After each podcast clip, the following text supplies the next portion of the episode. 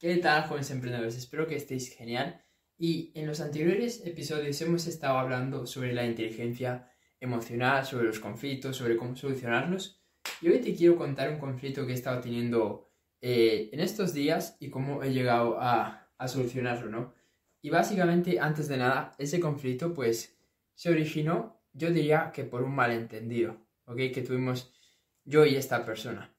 Y hablamos de que los malos, los malos entendidos pues eran una de las razones más comunes por las que se originaban los conflictos.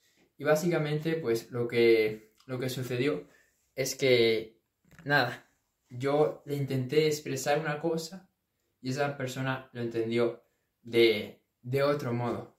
Con lo cual, sin meterme en, en profundidad sobre el conflicto, lo que quiero que sepas es que hubo un conflicto, ¿no? Yo me sentía de cierta manera, ¿ok? No lo supe comunicar bien y la persona lo entendió de otra manera. Entonces, cuando hay un conflicto, ahí pues siempre hay dos opciones. Y yo era consciente de eso. Dejo que mi ego gane, ¿ok? Y voy amplificando, voy expandiendo este conflicto. O dos, lo soluciono lo más rápido que yo pueda. primero viendo, bueno, primero eh, disculpándome si, esa persona llegó a entenderlo mal.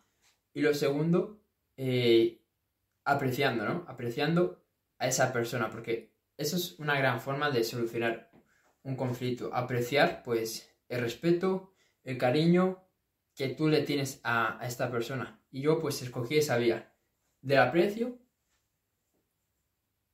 la vía de decirle, de comunicarle que realmente, pues, que yo le aprecio, ¿no? Que a pesar de este conflicto, lo que sea, que yo pues le tengo aprecio, ¿no? Porque muchas veces cuando hay un conflicto es muy fácil perder el norte, ¿no? Y perder, y perder como la capacidad de saber que esa persona es alguien importante para ti, es alguien que respetas, es alguien que, que quieres, lo que sea.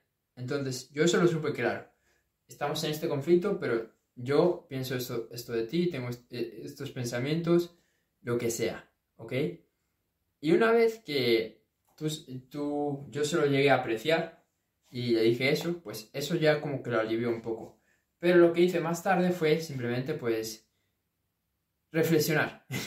Tan sencillo como reflexionar, ¿no? Ver qué es lo que le dije, si le molestó, si no le molestó y comunicarle, ¿no? Comunicarle lo que yo había pensado, lo que yo había reflexionado, ¿ok?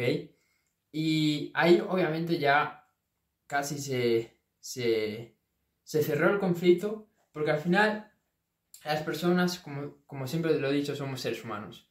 Y si vemos que alguien pues ha reflexionado, vemos que se ha equivocado, pide disculpas, pide perdón, que vemos que era, que era una herramienta muy poderosa para, para solucionar los conflictos, pues ya está el 95% ese conflicto solucionado. Porque al final es que conflictos hay todos los días, hay todos los días. Pero hay que tener esa madurez de primero, no alongarlo, no, no hacerlo más largo de lo que es, ¿ok? Porque vamos a hacer que un conflicto dure dos meses, cinco meses, seis meses, si en un día lo podemos solucionar, si en 30 segundos lo podemos solucionar, ¿ok? ¿Cómo? Pues diciendo a la persona lo que sientes, como que le valoras y con un perdón, disculpa, me equivoqué, me confundí, lo que sea, ¿ok? Y luego, lo segundo que, hay que hacer es reflexionar. Reflexionar, ver en qué te equivocaste, ver en qué se equivocó la persona, pero sobre todo, pues hacerte responsable de tu parte, de la parte en la que tú te equivocaste o fallaste. Y una vez que tú se lo dices, esa persona también te va a decir, pues mira, yo me equivoqué en esto, en esto y en lo otro. ¿Ok? Y ya está. Y, y, y ya está solucionado. Y al final tenemos que entender que va a haber miles y miles de conflictos. Entonces, el tema no es evitar todos los conflictos a costa, porque esto también es un error. Si tú estás sintiéndote de cierta manera, lo peor que puedes hacer es dejar ese sentimiento guardado y no comunicarlo. Porque al final, pues yo pienso que si, si te sientes de esa manera será por algo. Porque si no, es como en las relaciones. Yo no es que no he estado en ninguna relación por ahora, pero cuando, no hace falta que sea una relación de pareja. Cuando tú guardas rencor, cuando tú guardas emociones negativas hacia alguien en una relación, al final todo eso se va a ver y se va a reflejar más adelante.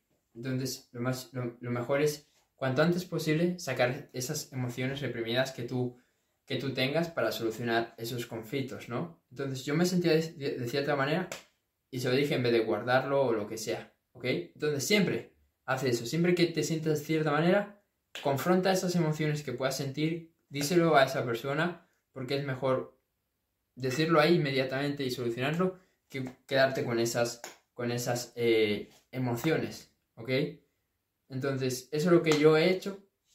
Espero que, te pueda dar un poco de claridad de, de, qué puedes hacer tú para la siguiente vez que, que, tengas un conflicto. Y al final también tienes que entender que los conflictos, como, como las cosas que no te matan, pues te hacen más fuerte, ¿no? Los conflictos hacen más fuerte las relaciones, te hacen más fuerte a ti. Y de un conflicto, pues siempre se puede crear una relación más poderosa y con unas mejores bases.